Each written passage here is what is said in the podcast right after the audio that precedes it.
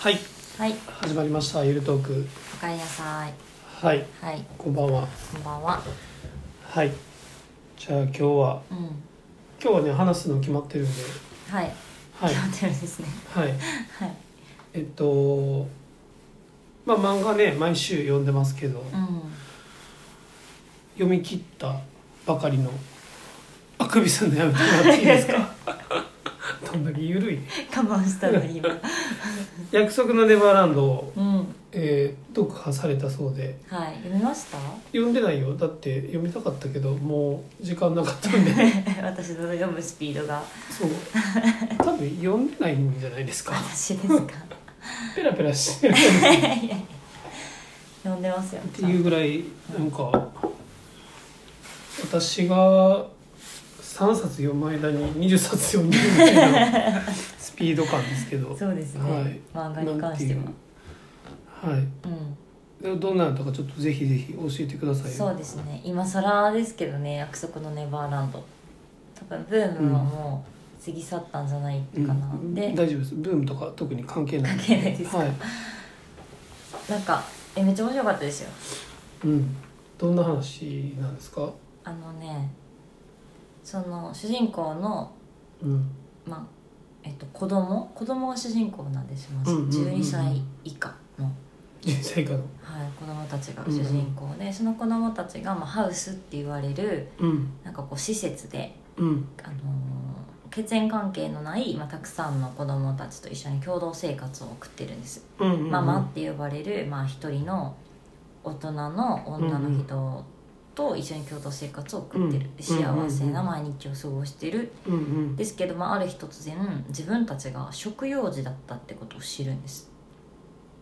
うんあしなんかいきなり話飛んだ感じですけどいい のそうそんないや展開でもなの本当に急もう多分急にそれが分かる感じなの一巻の、はい、うん最初の多分1話とかで分あかるん一話でいおきそならり分くかるんや、うえーんまあそのある日、まあ、外語に出されるんですねうんでお母さん新しい親が見つかったらいってらっしゃいみたいなうんうん感じでうん行くんですよキャンディうんーキャンディー的な感じでうんうんわかりますかねうんうん、なんかあんまりよく分からないけどまあまあいいやあで、まあ、里子に出されるんですけど、うんまあ、替え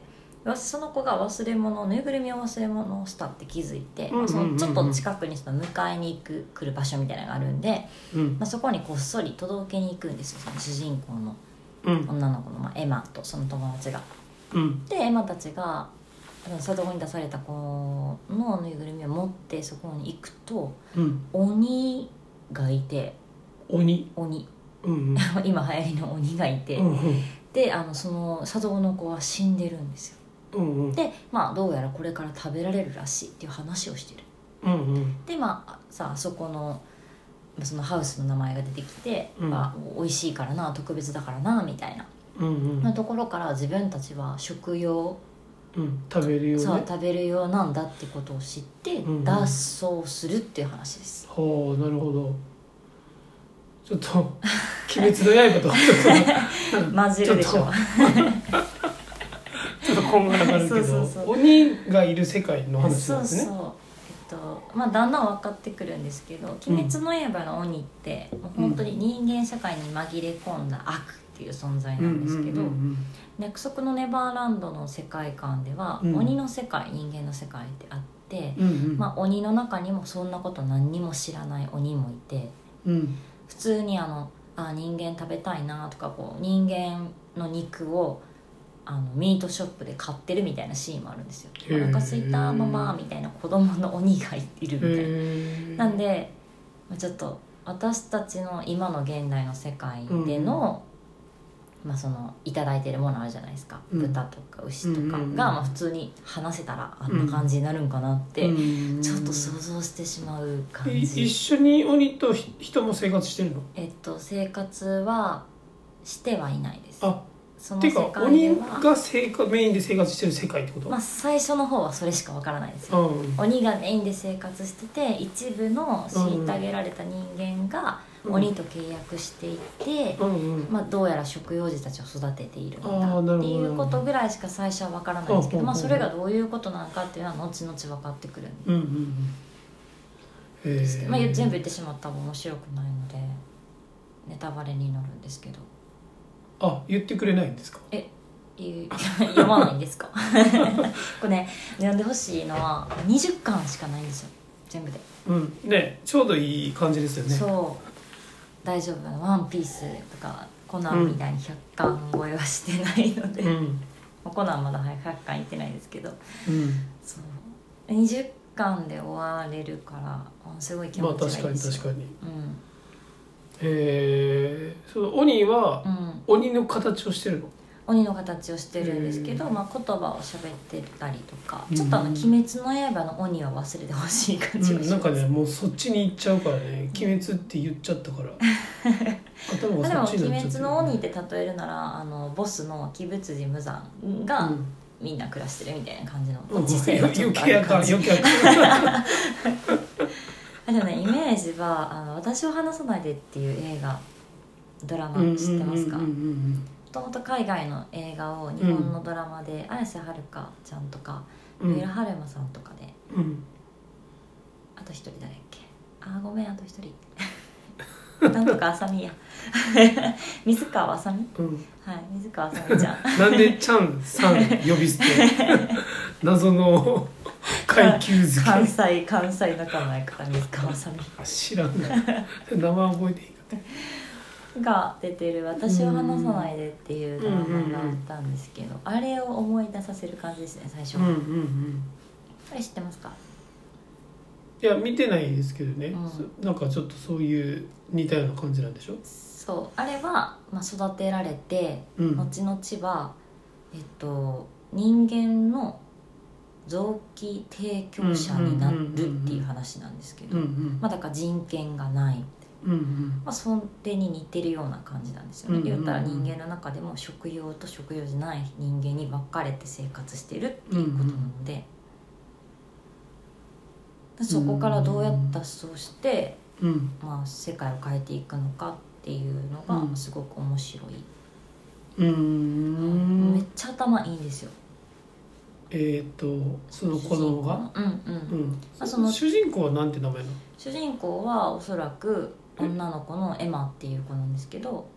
おそらくいやまあ多分多分、えー呼んだんですよ呼んだ呼んだ結構主人公の友達もすごく頭良くて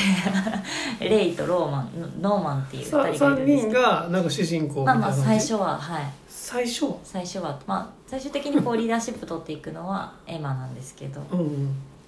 3人がものすごく頭良くてうんうん12歳っていう多分せ12歳か11歳の設定なんうでんうすんけうど、んうん絶対嘘ですね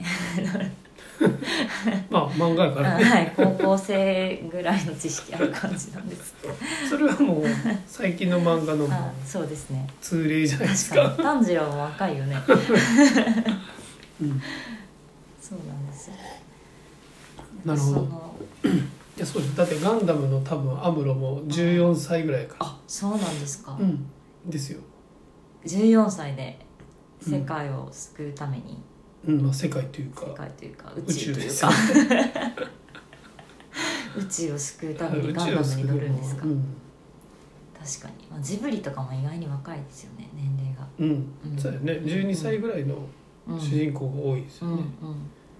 そんなド感クじターストーンもそうだねあそうですねあれ中学生かあれは中